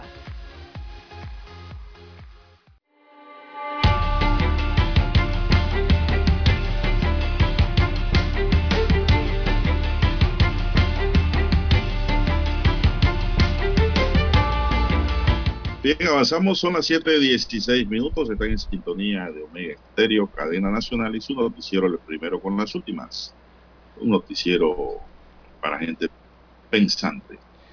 Bueno, ayer se registró un incidente confuso con un agente de la Dirección de Operaciones de Tránsito y advierten de una posible lesión por exceso de fuerza. Pasada, narra, narra, narra la nota pasada, y les traigo el diario El Siglo, pasada las 5 de la tarde, aclara el periódico del sábado 15, la noticia se publicó ayer y hoy, frente a un hotel campestre ubicado en Chilibre, Israel Gómez conducía el vehículo de su jefe, hizo un giro en el citado lugar y continuó su marcha, pero según la versión de Gómez, el capitán de la Dirección de Operaciones de Tránsito de la Policía Nacional, José Collado, lo siguió en una moto oficial hasta su casa. El capitán Collado siguió, dice, empleado y en tono amenazante llegó hasta la entrada de la propiedad, a lo que Israel Gómez le indicó que pusiera la boleta, pues, pero el policía le contestó, tú tienes miedo porque estás con la perrita de tu mujer. Esto lo denuncia Iván Calderón, que es el jefe de Gómez. Calderón agregó que seguidamente Collado se quitó el casco y con él le propinó un duro golpe a Gómez con el mismo casco. Lo derribó colocándose encima del conductor al tiempo que desenfundó su arma de reglamento y se la colocó en la cabeza. Vecinos grabaron la violenta escena y según ellos la policía, el policía no tenía razón alguna para ese abuso y llamaron a la policía regular para que se hiciera cargo. Calderón relató que luego que llegó la policía, el enfurecido capitán de la policía de tránsito le dio la moto que conducía a otro oficial, quien le entregó a su vez una lata de gas pimienta y Collado se dirigió hacia el patrulla donde estaba esposado Gómez, le roció gas, pimienta y le dio dos codazos. Uno fue hacia su oído, que se cree que le afectó este órgano auditivo. Gómez permanecía detenido hasta la noche en Chilibre, Ayer también en horas de la noche la policía informó en sus redes sociales por intermedio del mayor César Franco que el Ministerio Público adelanta las investigaciones sobre este hecho, luego de la situación registrada.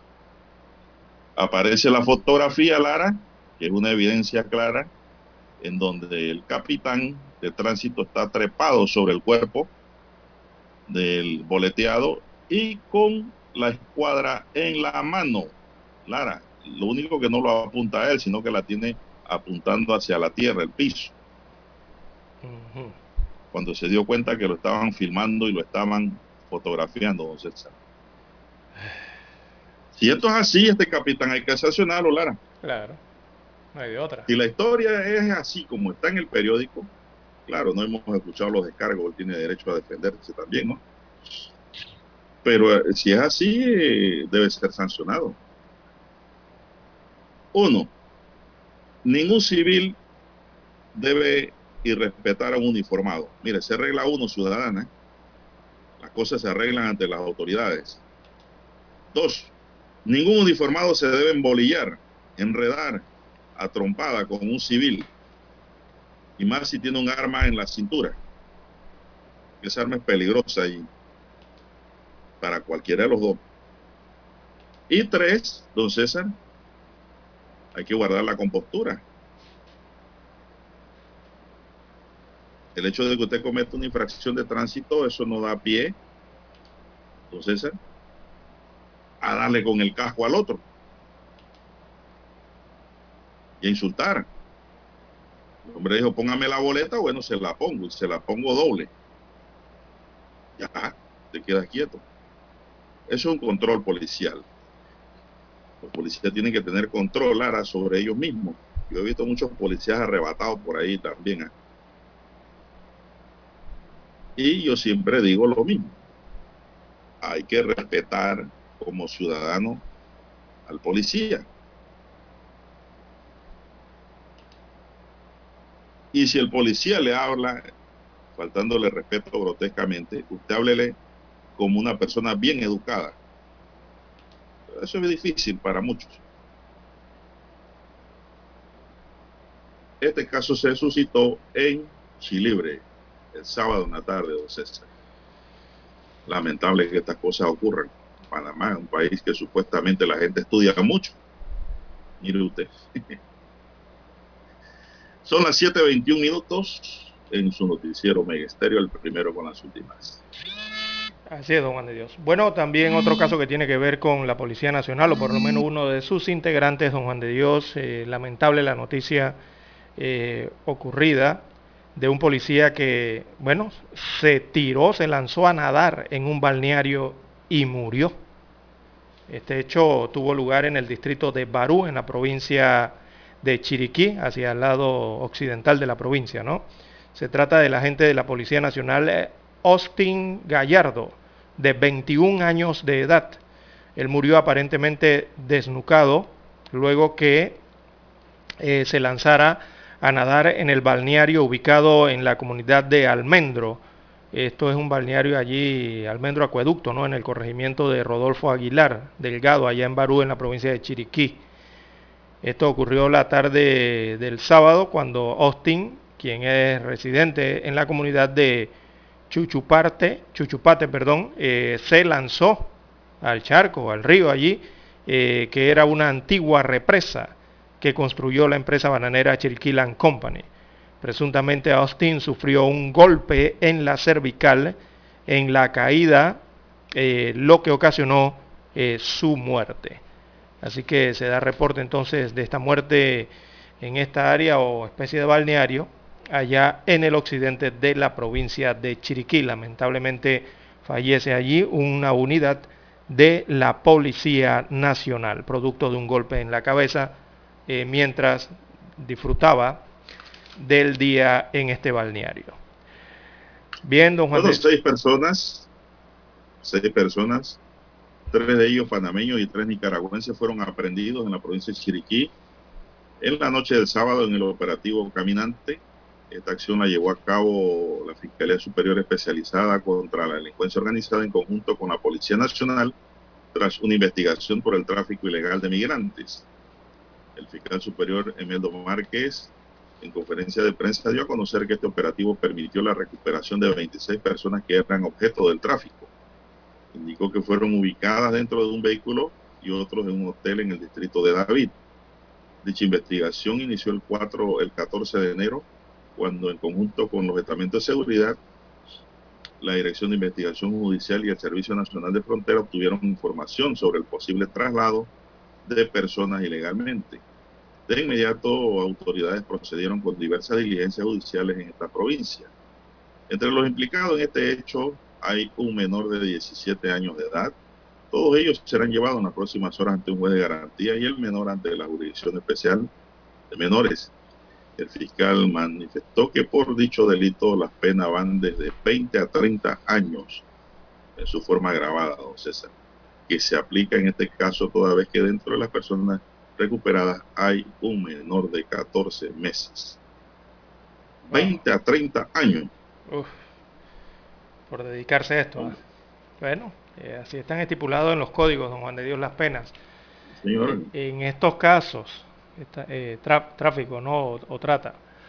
Bien, eh, don Juan de Dios, también en las redes sociales, para la mañana de hoy, bueno, nos llegan preguntas eh, sí, hay que confirmarle a los amigos oyentes que el portero de la selección de Costa Rica, Keylor Navas, eh, tiene COVID-19 en estos momentos. le dio COVID, don Juan de Dios, en una de las pruebas eh, durante el fin de semana.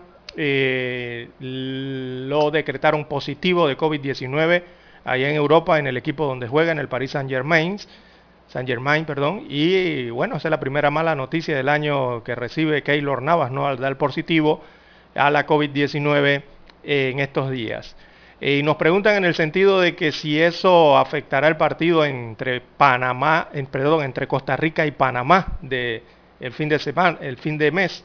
Bueno, solamente son siete días de baja.